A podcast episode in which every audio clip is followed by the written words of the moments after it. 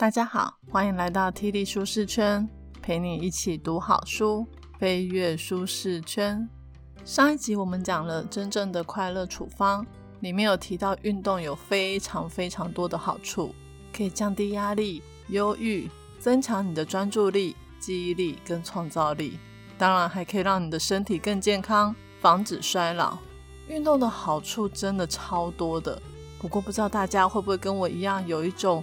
跟运动有关的焦虑，那就是我明明知道运动很重要，可是我天生就很不爱运动。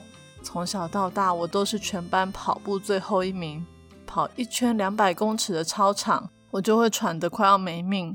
我的人生中最积极运动的时候，大概就是生完小孩，为了要减肥，我那时候每天去跑跑步机，午餐就只吃一颗蛋、一罐牛奶跟一根香蕉。我每餐都超节制的，两三个月后，我就成功恢复生小孩前的体重。我有时候很感谢上帝给了我不易胖的体质。我昂说，像我这种不爱运动又很爱吃的人，换做别人的话，早就变成胖子了。不过也因为我不容易胖，所以就没有很强烈的运动需求。也就是说，我们在上一本。真正的快乐处方里面提到的所有的运动的好处，我一向都享受不到。我当然知道运动很好，所以我就会开始产生一种焦虑，那就是惨了，我最近没运动，我的肌肉会不会越来越没力？我的体力会不会越来越差？我老了之后身体状况会不会变得很糟？我每一次想到都超级忧郁的，但是。这一些焦虑始终也没有变成我的动力，让我想要运动。怎么会这样呢？今天要介绍的这一本《天生不爱动》，光是书名就觉得根本就是在讲我嘛。这本书的作者是哈佛大学人类演化生物学的教授，他将让我们知道，原来对不运动会产生焦虑的不只是我，很多人都是。在美国呢，有百分之五十的成年人表示。他们自己都没有达到最低限度的身体活动标准，有百分之七十的成年人呢表示他们在闲暇的时候也都不太运动。原来我是属于那多数的人呢。不过这本书呢最厉害的其实是从演化跟历史的角度来告诉我们，人类天生就不爱动。古时候的人呢根本就没有在运动，运动其实是人类发展史上比较近代的产物。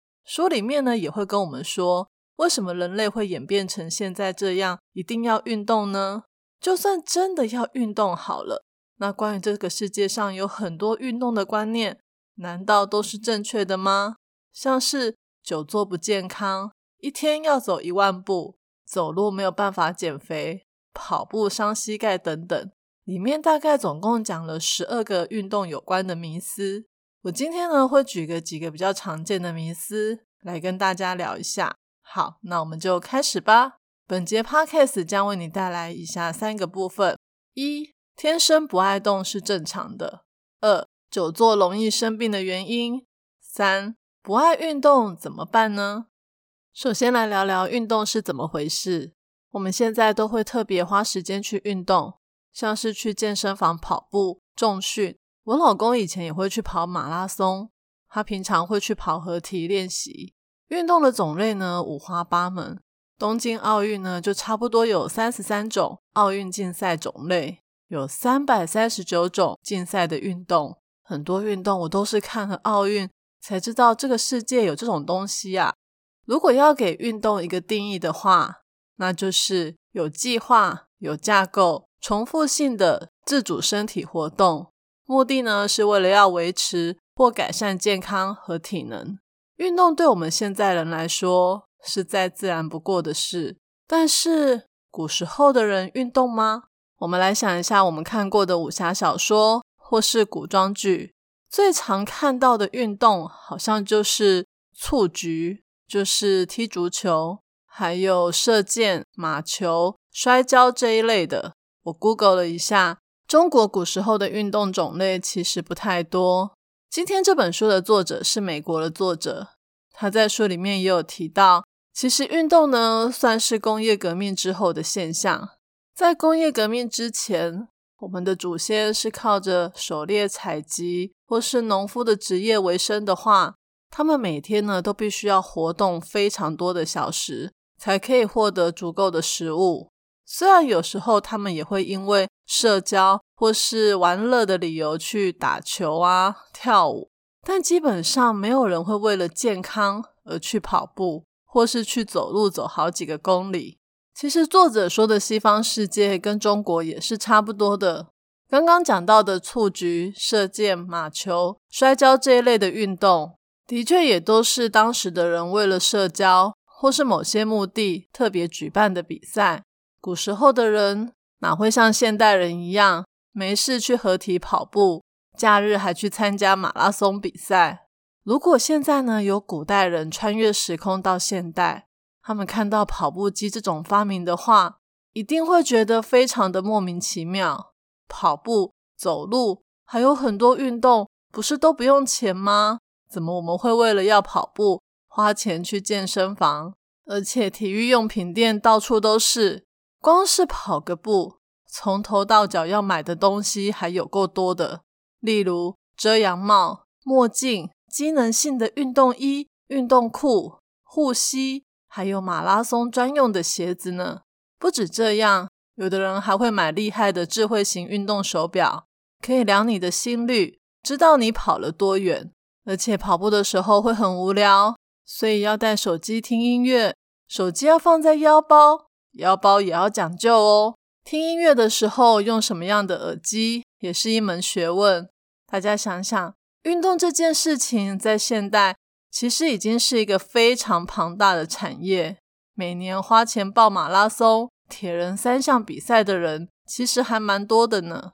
本书的作者呢，他身为人类演化生物学的学家，他会想要了解到底人的天性是怎么样，他们会去研究过去几千年人类演化的状况。那他们怎么研究呢？他们会去找一些在这个世界上还没有被文明给污染。也就是还没有开化的民族，对他们的生活进行一些研究。作者说，现在这种不受现代文明影响的种族已经非常的少了。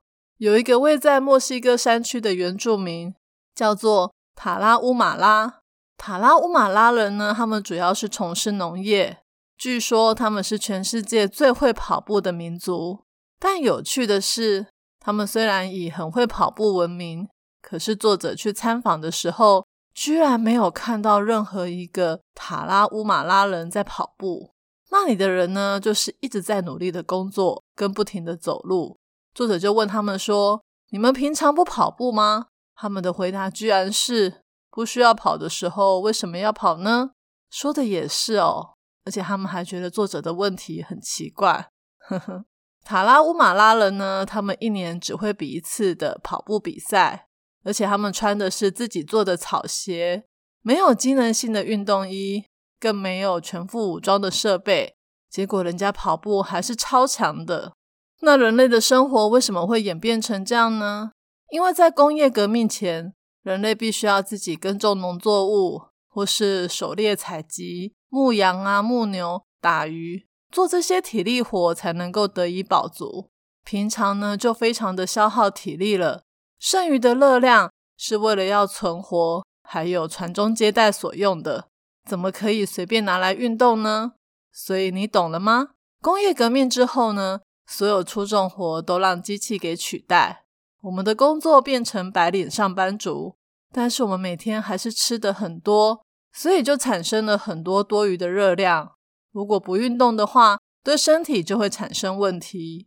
也因为这样，运动这个产业兴起。人们也开始跟我一样，产生了不运动就很焦虑的状况。但是如果从演化的角度来看，其实我们天生就不爱动。古时候的人没事不会去跑步、游泳、做健身操。如果你跟我一样，总是喜欢待在沙发上看电视，不喜欢爬楼梯，要坐电梯，能躺就不坐，能坐就不站，那是非常正常的。不要再说不运动的人就是懒惰，因为我们的老祖宗都是这样，不爱动是一种不浪费能量的行为，是一种古老的本能呢。从演化的观点来说，非常的合理。人类就是天生不爱动。呵呵，讲到这里，大家是不是对自己老是不爱运动有点释怀了？不会再给自己贴上懒惰的标签，也不会因为今天又没有去运动而感到有罪恶感了。如果是这样的话，这本书初步的目的达到了，就是要降低我们对不运动的焦虑。不过，作者如果书只写到这里，大家看了以后都不运动，那应该也蛮恐怖的吧？因为刚刚有提到工业革命之后，我们因为不用劳动就可以获得饱足，所以产生了太多多余的能量，而这些能量如果不靠运动来处理，还是会生病。对我们的健康也会造成很大的负面影响哦。所以接下来呢，作者就要跟我们说各种关于运动的迷思，让我们对运动不要有太多的误解。了解了各种迷思之后呢，你就可以选择怎么样去打造一个专属于你自己的健康生活。有一个迷思呢，我觉得对我这种每天要做八小时的上班族来说特别的重要。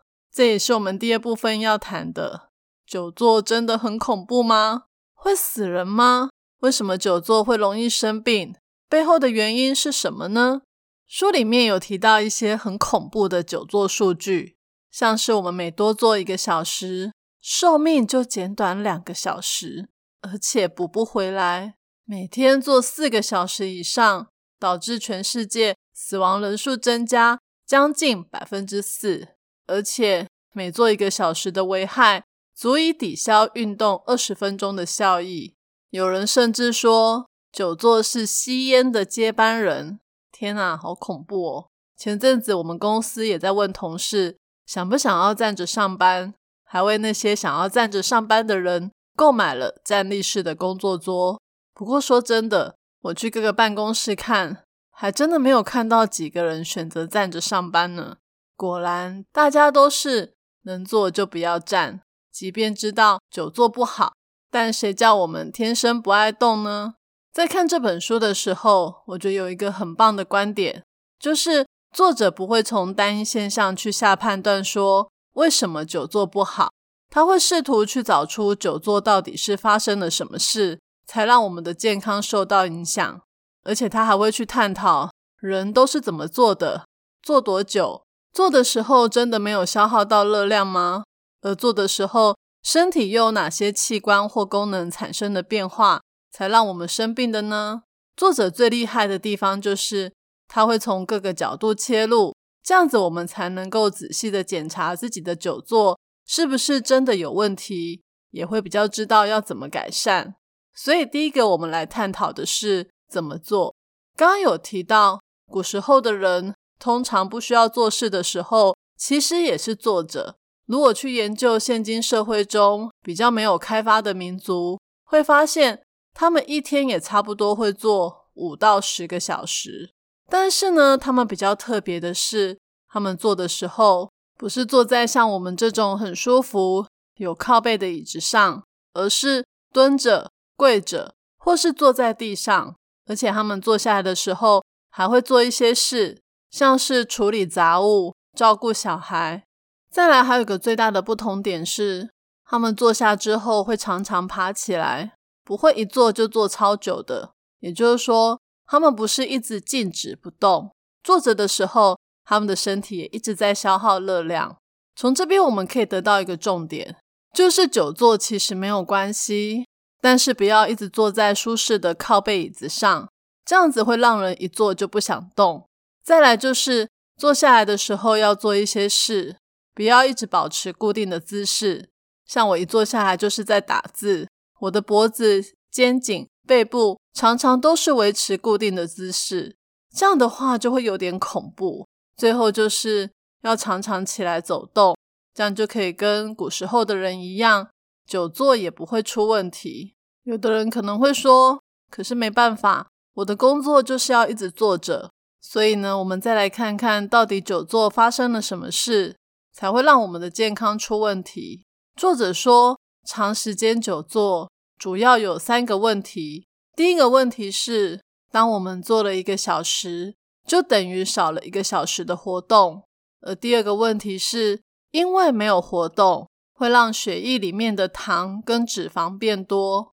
第三个也是最重要的，就是长时间的坐着会让我们的身体发炎，而身体的慢性发炎是许多疾病的元凶，像是心脏病、第二型糖尿病、阿兹海默症、大肠癌、狼疮、多发性硬化症，还有关节炎等等。而久坐呢，会导致慢性发炎。最普遍的解释是因为久坐会让人变胖，也就是说。久坐导致肥胖，而肥胖导致慢性发炎，慢性发炎又让我们的身体一堆器官出问题。那久坐呢？之所以导致肥胖，是因为太舒适了，没有消耗热量。但其实只要你是蹲着或是跪着，就会用到某些肌肉，是可以燃烧热量的。又或是跟古时候的人一样，做一些简单的活动，像是折衣服这种轻度的活动。每小时也比光是坐着可以多消耗一百卡以上的热量。作者说，其实每天只要从事低强度的非运动身体活动五小时，就是折衣服啊，做一些家庭的杂物，消耗的热量就跟跑步一小时一样多哦。所以呢，我们要强调的是，坐着没关系，但是不要坐着不动，或是要常常站起来。像我们这种上班族。上班就只能打字，也不能做别的事，所以我们就要常常站起来，让肌肉动一下。有研究指出，每次连续坐下超过半小时的人，死亡率会特别高。但只要每半小时起来一下就好了。根据统计，每半小时站起来一百秒，就可以降低血液中的糖、脂肪跟坏的胆固醇的值。只要血液里面的糖跟脂肪减少，就可以防止身体的慢性发炎，也可以降低我们肥胖的几率。所以本章的结论就是：你真的要久坐吗？没关系，半小时起来动个两分钟就可以了。这个结论对我来说超重要的。我现在工作的时候，没事就会起来动一下，不然我有一阵子久坐到我脚都水肿诶超级可怕的。最后来聊，我就是不爱运动怎么办？讲到这边的时候，我虽然可以说不运动是正常的，因为懒惰是人的天性。我们的祖先没事不会去运动，他们会为了生存跟繁殖后代来保存体力。不过我们也知道，现代人不需要为了生存或是传宗接代来保存体力。一直不动的话，热量消耗不了，会让我们肥胖。产生的糖跟脂肪会让身体发炎，严重的话会得一堆病。我想大家都不希望这样吧，所以还是回到老问题，就算不爱运动，还是得运动。有一个跑步大师说，运动违反我们的意愿，持续运动唯一的理由是其他的选择更糟。我觉得他说的非常的贴切。我们天性就是不爱运动，但不运动的话。你的人生会更惨。我之前听说，有的人在运动后可以享受到运动的快感，但说真的，一般来说过程都很痛苦吧？会很喘，肌肉会发酸，太久没运动，久久运动一次还会腰酸背痛。我记得我有一次，只不过是跟朋友去打个保龄球，这个运动应该算蛮简单的吧？心率根本就没什么增加，结果我隔天。居然铁腿耶！我可能比较夸张，但是我家女儿也常跟我说，她爬楼梯的时候脚很痛。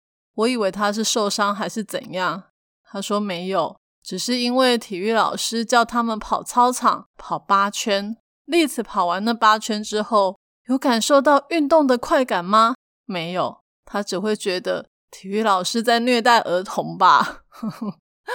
每当我想到运动完之后，会腰酸背痛，会肌肉酸痛，会铁腿。即使我知道对我的健康有好处，但是好处跟痛苦的拉锯之下，我还是决定不运动。这本书呢，就跟我们说，我们不只要知道运动的好处，还要让运动变得令人愉悦，或是可以带来奖励，才会想要运动。要让运动变得令人愉悦的意思，就是要让运动变得好玩。像古时候的人，只有在玩乐或是社交的时候会运动，所以如果运动变得好玩，就会让人想要参与。我想大家应该都会想要追求好玩的事物吧？那要怎么样变好玩呢？首先就是你可以选择自己有兴趣的运动，像丽子不爱跑步，也不太会打球，体育课对他来说不是很快乐。但是丽子最近因为开始喜欢韩国的偶像团体，他就开始跟同学一起学韩团的舞蹈。我讲个大家比较熟悉的，像他最近就在练 Twice，就是子瑜的那个女团的舞蹈。他会在学校跟同学练舞，回到家之后还会跳给我们看。跳久了之后还真的不错诶。跳舞也是一种运动，因为他喜欢韩团，所以跳起来觉得很有趣好玩。都不用人家逼他，诶，他每天就透过跳舞来运动，是不是很不错呢？运动的种类非常的多，虽然大家都说每周要两到三次，一次半个小时以上的有氧运动，但是如果你还没有养成运动的习惯，还是可以先从自己会有兴趣或觉得好玩的运动开始。就像我在上一个部分有讲到，不要一直坐着，有动就会消耗热量。重点是持续有运动的习惯，不要因为担心做不到一次半个小时以上的有氧运动，你就跟我一样对运动产生焦虑，最后直接放弃运动。如果说你真的也想不出来自己会喜欢哪种运动的话，跑步也是不错的。这时候呢，我们就可以来增加跑步的趣味性。像你去健身房看人家跑跑步机的时候，你有没有发现他们大部分都在看电视？听音乐或听 podcast，这样子呢会让运动的过程变得很有趣，也可以帮助我们持续运动哦。趣味性的部分的话，我朋友说去参加各国或各城市的马拉松比赛也不错。听说呢，日本名古屋女子马拉松比赛非常的有名，它不只可以边跑边欣赏名古屋的风景，沿途呢还会有当地的民众帮你加油。最棒的是。如果你完赛了，还会送你一条 Tiffany 的项链呢，真的是超羡慕的。希望疫情赶快过去，让大家可以出国比赛拿 Tiffany 哦。除了把运动变好玩之外，社交性也是个不错的诱因哦。人类呢是群居的动物，从古时候到现在，人们就很少单独一个人从事好几个小时的中高强度活动。像狩猎采集者的男人呢，通常都是两个人以上，成群结队的去打猎或采蜂蜜；而女生呢，也会一起走路去寻找食物，挖地瓜啊、采莓果等等。在部落的时候呢，他们也会坐在一起聊八卦，照顾小孩，互相陪伴。农业社会也是一样，农民呢会一起翻土、播种、除草跟收割。当我们呢跟别人一起行动的时候，会觉得特别的有归属感，时间也会过得特别的快。所以很多运动专家都会建议你说，你最好找一群人一起运动。像有在跑步的人都会认识跑友，他们会一起相约去夜跑，甚至一起出国去跑马拉松。丽子会喜欢跳舞，也是因为有同学可以一起练舞，有同伴一起学。总是会特别的快乐。社交性的好处，一来是可以增进朋友之间的情谊，二来是当我们想要放弃的时候，在团体里会比较能够撑下去哦。除了增加运动的趣味性跟社交性之外，其实还有很多方法可以帮助我们养成运动的好习惯。建议大家可以听我的第四十六集《原子习惯》，或是第四十七集《设计你的小习惯》。里面有非常多有效的方式可以帮助大家哦。今天的说书就说到这里，最后来讲一下看完这本书的感想。这本书其实蛮厚的，要看完的话需要花蛮多时间的。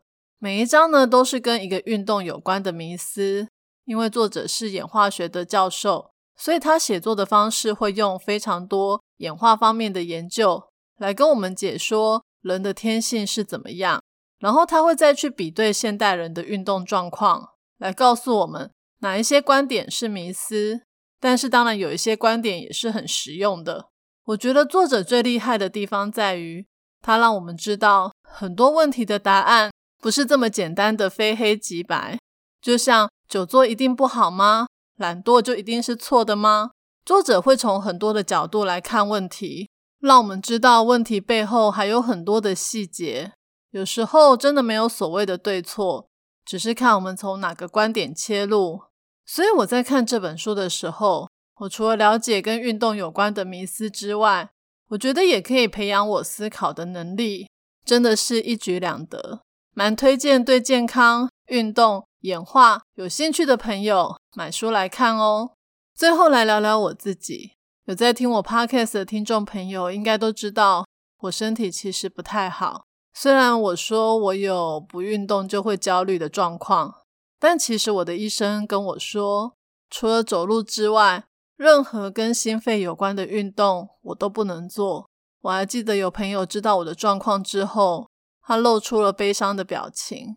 他说：“运动很美好，我不能享受，真的是太可惜了。”虽然我告诉我自己，我本来就不爱运动，不能运动刚刚好。但是我还是会羡慕可以跑步、可以爬山、可以游泳的人，不只是因为运动让人变得更健康，更是因为我也想要享受身体每个部位得到全力解放的快感。在录这段 podcast 的时候，我的身体状况其实已经遭到走个路都会喘。你或许从我的 podcast 里面感受不到我录音时候的喘气声。那是因为我老公在后置的时候都帮我把喘气声给剪掉了。说这么多呢，只是想说，大家有体力可以运动的时候，就尽量动一动吧。像作者说的，找个好玩的、能跟朋友一起参与的运动，会让你的人生更有趣、更健康、更有活力。而我也希望有一天我会被上帝医治，重新享受奔跑的快感。今天我要送给大家的三个知识礼物，分别是：一、古时候的人必须要劳动才能够得以饱足，所以天生不爱动是正常的；但现代人不需要从事劳力工作，所以还是要运动哦。二、不得已久坐的话，一定要每半小时站起来两分钟，这样可以让我们更健康哦。三、让运动变得更有趣，或是跟别人一起运动。可以帮助我们克服不爱运动的天性。我已经把今天所有的重点内容都放在我的部落格 podcast 的说明栏有连接哦。这一集的题目是：听完了这本书之后，你对运动还会有焦虑感吗？欢迎你留言跟我分享你的看法。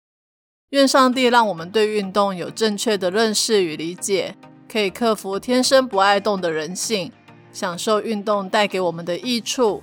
体理舒适圈。一周一本好书，我们下周见，拜拜。